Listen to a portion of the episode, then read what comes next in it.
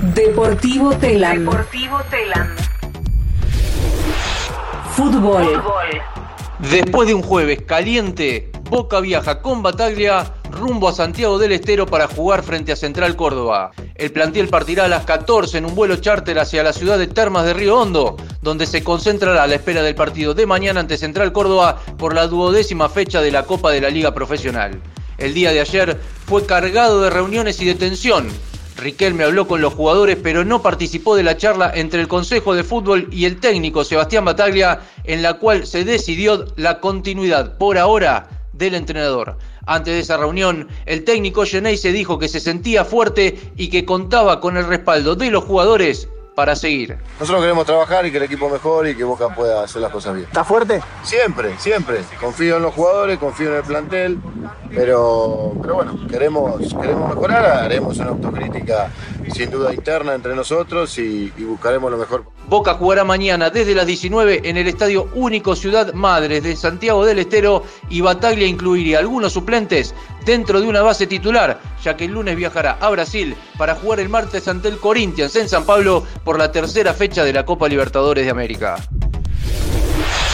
Se cerró la undécima fecha de la Copa de la Liga. Gran triunfo de Argentinos Juniors en Tucumán y victoria de Sarmiento ante Defensa y Justicia en Junín.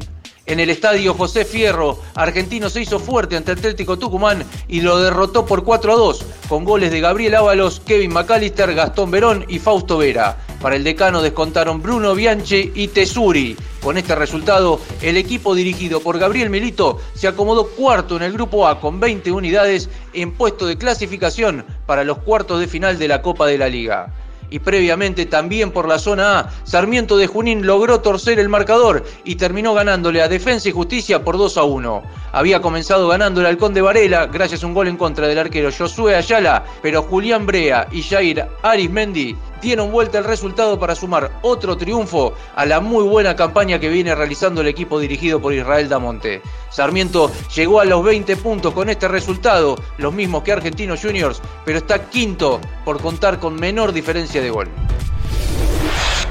Y hoy mismo arranca la duodécima fecha de la Copa de la Liga Profesional.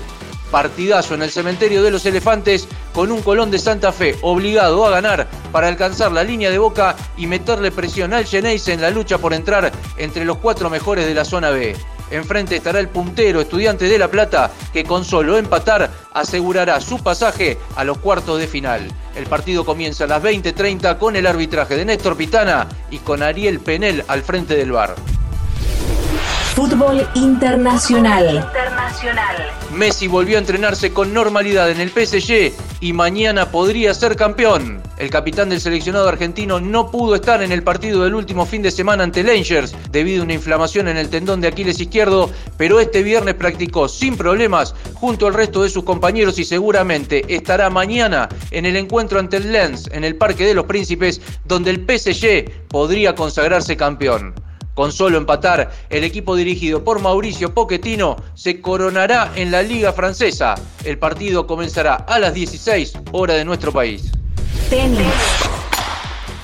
Peque Schwarman avanzó a los cuartos de final del ATP de Barcelona. El argentino, ubicado en el puesto decimoquinto del ranking mundial, se impuso esta mañana sobre el italiano Lorenzo Musetti por 6-4 y 7-5 y avanzó a los cuartos de final del tradicional trofeo Conde de Godó. El partido debía jugarse ayer, pero se suspendió por la lluvia y finalmente se disputó este viernes por la mañana. Por eso, el Peque tendrá que volver a jugar esta misma tarde en busca de las semifinales ante el noveno del mundo, el canadiense Félix Auger Aliasim. NBA. Con nulo aporte del argentino Campaso, Denver volvió a perder y quedó al borde de la eliminación. El base argentino estuvo casi cuatro minutos en cancha y solo se destacó por una pérdida del balón en una nueva caída de los Nuggets de Denver, esta vez como locales ante Golden State Warriors. La serie quedó 3 a 0 a favor de los californianos y en caso de una nueva derrota de Denver, el próximo domingo en el Wall Arena, el equipo de Campaso quedará eliminado de los playoffs de la conferencia oeste de la NBA. Más información en telam.com.ar .com.ar. y en nuestras redes. Y en nuestras redes.